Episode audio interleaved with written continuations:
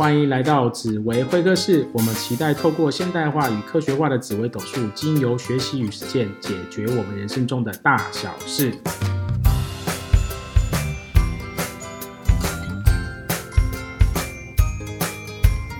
大家好，欢迎来到紫薇会客室。今天呢，又是我们的紫薇人物面对面啦。今天呢，我们邀请到的客人是我们的男女精品内着的内衣大王，有为青年的永维。来，请永维来跟我们自我介绍一下。大家好，我是内衣大王永维，我是今天的客人。OK，那其实今天呢很难得能够邀请到永维哦，因为永维现在是在台湾有三十年规模的品牌哦，而且是在台湾前几名的内衣供货商，在台湾的内衣市场里面是佼佼者的中的翘楚。那永维目前是属于在二代接班的状态下面，那我这边也想要跟永维先了解一下。各位听众从永维的声音应该可以听得出来，永维其实是一个非常年轻的一个有为青年哦。那他自己说他自己是在一个一堆内衣中长大的小孩，可不可以跟我们分享一下这是怎么一回事？没错，我真的是在内衣中内衣堆中长大的小孩。大家可以想想看，小时候我们被围起来的时候是用栅栏围起来，我小时候呢就是用一堆内裤围起来当栅栏，所以我真的是在内衣中长对长大的孩子。偶尔呢，会在很多的内衣摆在地上准备出货的时候，发现这个小孩怎么不见了？原来在内衣里面睡着了。是是，所以说真的是从小时候就开始接触这个内衣的产业跟这个工作了。那可不可以也跟我们分享一下，在目前在二代接班这个过程当中，你有没有遇到什么样的困难，或是你目前遇到的台湾这个环境上面有没有挑战的地方？当然，首先第一个问题就是，我是一位。卖内衣的男人，这究竟该怎么卖呢？好，其实很多的问题是可以克服的。那因为内衣我们从小就接触，所以我相对于一般的男性，我可以很快的了解到内衣究竟有哪些尺寸的分类，哪些尺寸的分别，所以我很快的就可以上手。但是在呃内衣的版型的开发跟设计上面呢，我们会呃借由模特的试穿，或是一些假人的试穿，以及一些。经验上的法则，我们可以开发出各种各式各样的内衣。当然，公司也有很多的设计师，他们也会协助在研发这一块上的精进。所以原则上，在接班上其实算是蛮上手的，因为我们刚好从小就有接触，那从小就有了解，所以在认知上，相对于一般没有在这一块领域中接触的人，会快速许多。嗯，像现在永维目前就是以总经理的身份在管理这这间公司，那可不可以跟我们分享一下，在职场上面你要带领我们的员工跟我们的同仁伙伴，有没有遇到什么样你觉得比较难以挑战的事情？呃，其实我进来公司呢，其实也是从算是蛮基础开始学习，开始做起。那虽然时间也过得非常的快速。然后变成呃，我们蛮多事情都要开始学习如何做决定，然后如何如何开始往下一阶段发展。那在公司呢，其实也会有遇到说各种各式各样的问题，然后我们也学着去解决。举例来说，我们公司有也是三十年的公司，那有蛮多资深的员工。那在沟通上面呢，原则上我是呃以我自己的习惯，因为毕竟同事就像家人一样，那很多地方也都需要我们协助，所以。在去呃尽可能的我们可以协助上，我都会去帮忙。那后后续呢，过了一段时间，当然也会有新进的同事。那新进的同事在进公司，他们会有很多不了解的地方。那我这边只要可以提供或是可以说明的地方，我都会尽可能提供他们，让他们可以更快速的跟公司接轨。是我相信各位听众一定很好奇，我永威到底是什么命宫主星哦？这边我们先不破梗，让大家在慢慢的聆听永威的分享的这个过程当中，慢慢去猜永威可能会是什么样类型哦，什么样命宫主星的人哦。嗯，其实永威经营的这间公司是很多知名品牌跟通路的供货商哦，所以说其实要接触主要是 to B 的工作，而不是 to C 嘛，对不对？那这像你们这边的话。那也能够接受土 C 的客人来来店内来消费吗？哦，没错，我们这边也可以接受土 C 的客人来店内消费。我们之前呢都没有一个合适的地方，但是随着时代的演变呢，我们渐渐发现内衣呢其实是一个很亲肤的产品。那说到亲肤的产品呢，大家已经觉得说，如果这里有一个舒适的试穿间，是不是很棒呢？所以我们就准备了很棒的试穿间，让来的人他们可以直接。体验直接感受我们的内衣好不好穿，那这样的尺码是不是合适他？因为常常有人问我一个问题哦，就是，哎，我在这间店都是买七十五 B，或者是我在这间店都是买八十 C，那我是不是去你那里直接就这样的买这样的挑这样的尺码就可以呢？那我这边呢，大部分的回复呢，其实我会比较建议说，内衣其实是很亲肤、很贴身的产品。那你要试穿很亲肤的产品，有可能我们会因为差一个尺码或是两个尺码，穿起来的感觉会完全不一样。所以每一家的厂、每一家的公司，他们习惯的做定定义尺码的标准是不一样的。所以不同品牌，他们有可能因为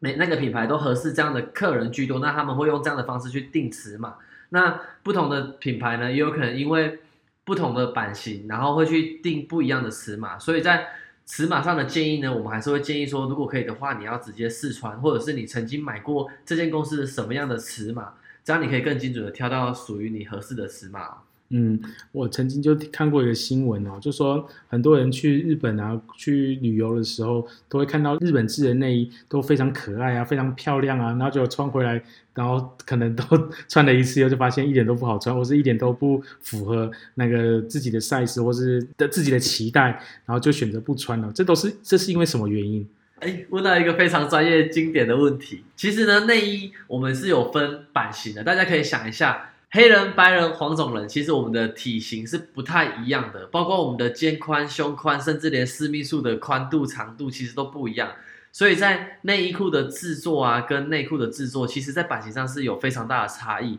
这第一哦，第二你要想想看，每个工厂它都都都在生产，那生产过程如果他们是习惯制造华人体态的款式，或者是欧美体态的款式，其实做出来的内着符合的尺码会不太一样。所以我们在日本人，日本人的体体型跟我们台湾人的体型其实还是有些微上的差异，以及穿着习惯上也会有蛮大的差异，蛮大的不同。所以当我们买他们内衣回来的时候呢，我们常常会买不到这么精准适合我们的产品。在内衣的开发上呢，我们常常会因为不一样的人种，我们会用设计不一样的、不一样的版型、不一样的色调，所以有时候呢。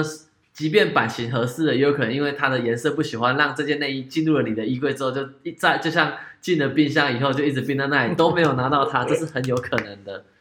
是是，所以说挑一件适合自己的内衣，真是还蛮重要的。那我们继续再请问一下永维哦，像在内衣中打滚三十年来的这个经验哦，可不可以跟我们分享一下？你们在基本上啊。相信也是阅人无数啊，阅奶无数了哦，是不是在这个产业里面，你已经可以肉眼就可以马上看得出来说，哎，哎呦，这是什么三十二 D 哦，OK，这是三三十六 F 哦，这是不是可以把达到这种效果？好，那在这边其实分享一下，平常大家都会开玩笑说，我一看就知道这是什么尺码。其实我说实话，这是一件内衣不可说的秘密。为什么呢？因为内衣其实。但我们单看表面，有时候会因为就是呃女性她穿的衣服比较紧身或者是比较宽松，我们会失去辩驳的标准。但是内衣真的可以透过就是经验，然后可以透过量过很多卖过很多内衣的销售员，他们可以很专业的一下就可以判断出呃这位女孩她究竟适合什么样的内衣，什么样的尺码。但如果说一眼看穿，那真的是难度太高了。永威永威说的一下是指摸一下，没有是一眼看穿，这个真的是 太难了。那个十次有六次我大概都是摸中的，所以大家都以为我很神，我是猜中的。是，其实有在 follow 我们那个节目的听众伙伴应该也会知道，我们在前面几集有聊到，其实不同的个性的人其实会穿不同类型的内衣，不管是它的款式啊，或是它的颜色。然后我们就聊到嘛，譬如说开创型，或者是说资源型这种比较偏外向的特质的人，可能穿的颜色会比较鲜艳啊，然后款式比较花俏。是领导型，或者说。呃，合作型比较保守内敛的人，他的内衣的穿着搭配可能会偏比较朴素啊，比较稳重朴实一点。那这一点呢，我想问一下永维，在虽然说我们在帮 客顾客在挑选内衣的时候不会看人家命盘呐，可是在 关于这件事情，你有没有发现，确实在这种在内衣的款式跟颜色上面挑选上面喜好，确实有一些不同。哎，说到这个倒是真的是蛮经典的，就是我记得。在大学的时候，我们有上过一门课，叫做美学课。那所谓美的定义呢，就是八十 percent 的人觉得漂亮的，这叫美，就叫美丽；八十 percent 的人觉得很漂亮，这个就叫漂亮。所以我们在开发上，在无形中，其实我们也发现一些奥妙的地方，就是有红橙黄红橙黄绿蓝靛紫彩虹的七个颜色啊，其实有某几个颜色是大家很可以接受，大家会特别喜欢的。所以在开发上面呢，我们原则上会有基础的颜色，会有几个基本颜色。嗯但是呢，这时候客户们他们就会说啊，怎么整面墙开出来的内衣做出来的内衣都是这些颜色呢？所以我们当然也会来几点几款经典的颜色，就举例给你听哦，就是最近其实很默默的很流行一个颜色，就是绿色。这为什么会是绿色？长辈就会说啊，穿那个吹吹底来对，什么节穿都不对。可是大家一定不知道这个秘密，绿色呢其实是最近几年非常畅销的颜色。不论你是树叶绿还是 Tiffany 绿，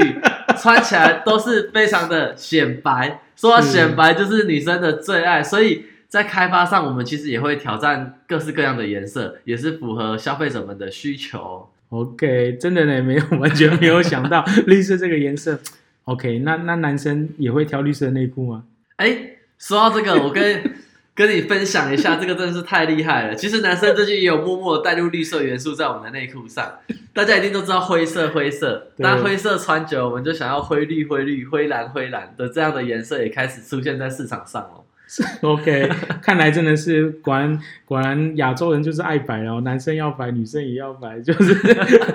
显现在内衣裤上面。毕竟内衣内裤那这这些内着都是穿在里面的，它不不会不一定会显现在外面，会让或或是让大家看到。可是最隐私的地方，反而是越可以去呈现我们的人格特质的一个很重要的一个显现的地方哦。那 OK，那我相信，我相信各位听众朋友一一定也很好奇，永维从小到大都一直在接触男女的这些精品的内衣，然后也会接触到很多女性，而且我相信在拍文宣、在拍 DM 的时候，一定会也会看到很多的这些身材曼妙的 model。你是如何克服面对这些 model 的呢？好的，这问到一个非常精髓的问题。我相信各位男性的听众伙伴应该对这题也是非常的好奇啊。关于这个呢，其实我们在工作上，其实我们事实上真的是需要到现场，然后看模特拍照，然后并且选片。那有可能我们会因为我们开发了这个款式，那适不适合这个这位模特他拍起来的风格或是他的韵味？但是我必须得要跟各位男性说，这件事情虽然是福利，但是所有的福利变成工作之后，福利就变成需要努力，你你只会想好好努力。所以呢，虽然是个小福利，但是久而久之，如果一天一模一样的事情经过之后，所有的事情变成了工作之后，我们只会想好好的做完它，就会失去了其他的遐想。但但在专业上是真的，变成专业之后，我们会认真的去看说，哎，这样的穿起来的胸型，这样的身形合不合适这样的内衣？嗯嗯嗯，嗯，真的真的真的，大家很还还以为看看 model 可以看看的天天很开心，没有看久了以后也麻木了哦，心内心麻木不仁，不动如山了哦。OK，非常有意思，我相信各位听众朋友一定也没办法去理解到，身为一个男女精品内着的一个供应商，每每天都要面对这些事情，早晚都会受不了哦，都面对这些事情。那我相信各位听众朋友，不知不知道内心里面是不是有些对永维有一些想法？他到底是什么主心？然后他现在到底多大呢？我跟各位爆料一下，永维今年才三十一岁哦。三十一岁的这个过程当中，就承接了这个家家里的这个二代接班的这个内衣的公司，然后必必须去运营它。那三十一岁这个过程中，也已经是三宝爸了。OK，我觉得这是一件非常。非常值得鼓励哦，值得赞许的一件事情。毕竟现在少子化的时代，在在 三十岁的过程当中就已经生了三个小孩，实在是非常的不简单。那我这边就公布一下，那那个永维的命宫主星是什么？但各位不要吓一跳，永维的命宫主星是太阳巨门。太阳巨门其实在我们的紫微斗数里面，它是属于资源型的类型哦。然后他是比较不喜欢站在最前线、好发施令，然后带领大家往前冲的一种特质。那永威也可不可以跟我们分享一下，你是如何去调整自己的心态，让你自己成为一个公司的领导人，然后带领大家往前进？你是做了哪些调整吗？我自己有觉得说，我自己的特质上，就是我蛮喜欢，就是跟大家做分享以及关心同事。那在这上面呢，其实我觉得我有个特质，就是我蛮容易就是注意到我的周遭的同事们他们今天的上班的状况。嗯或者是他呃今天家里可能早上出来的时候跟小孩吵了架，或是早上老公忘忘记煮早餐，我就会发现这个小小的细节。嗯但这其实是一个蛮不错的利器，因为我们常常通过关心会变成是一天良好的开场，也可以拉近我们跟同事之间的距离。因为有时候我们在公司，有些同事我们可能一周见不到几次面，甚至有时候一周可能见个一次，甚至是没有见面。但偶尔我们会因为这样的关系，然后同事会发现说，哎，其实我们有在关心每一个人，然后他今天的现在的状态好不好，然后我们需不需要协助他们，或者是在其他地方，我们可以帮助他们，让他们可以完成他们想要完成的事情。嗯，其实各位听众朋友应该可以听得出来，永维他虽然说身为一个二代接班的领导人，可是他其实还是与人为善哦，他是非常非常注重人与人之间的互动，是非常的有同理心的角度在看待他的员工，跟他的把员工当成是家人在看待哦。其实可以看得出来，永威的命宫是太阳巨门，而他的事业宫呢是天同太阴，所以说其实他的在事业上面合作型的能量是更强的、哦，自然而然会用更多的合作型的角度、同理心的角度去感同身受的角度去看待他的事业体以及他的事业中的伙伴哦。这也是为什么在永维可以在这个事业上面可以承接这个事业之外，可以经营的有声有色，是就是因为更看重这些老的员工跟这些新进的员工哦。OK，那我们聊完了事业，我们就要再聊聊家庭哦。刚刚有聊到永维也是一个三宝爸，这是非常夸张的一个记录，而且更夸张的是，他的三个小孩全部都是开创型以及领导型的主星的，而且都是有贪狼的哦，这个是非常夸张。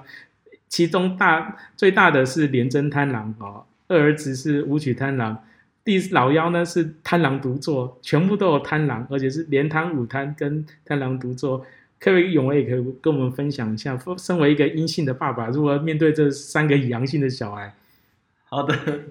说到这个真的是太有趣了。其实我一开始是不知道这些讯息的，但是渐渐的呢，因为天下无不是的父母，天下父母心嘛。那我们刚开始都想说包容包容，当你有一天会突然发现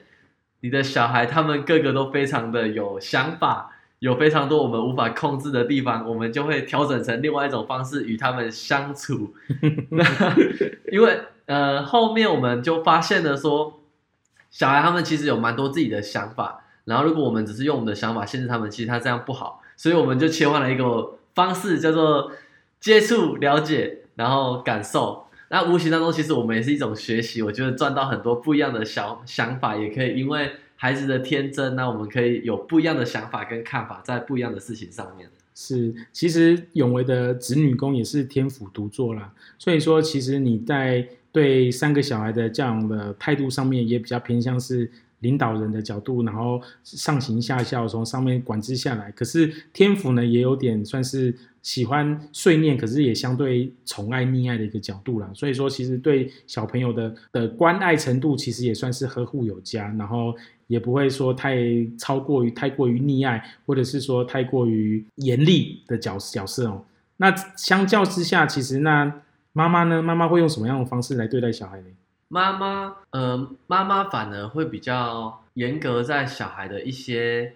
习惯上面。刚开始我们会有一些小孩总是会有一些行为，他因为不了解、不知道，然后他而这样而这样去做，那妈妈就会比较硬性的管制。管就是希望说小孩不要这样做，可是后来我们发现，呃，三个小孩其实有个共同特质，他们都普遍比较喜欢被用诱导的方式，他们反而不喜欢我们直接说，哎，这个不行哦，那个不好哦，这样不行。我发现，我们发现，我们夫妻俩讨论过后，发现这样完全管制无效。那所以我们就后来循根善诱，就找了这个方法，就照这个方法，好像可行的多。真真的真的，其实我们在在用运用紫微斗数在教养小孩的时候，可以发现，开创型的小孩，你要叫他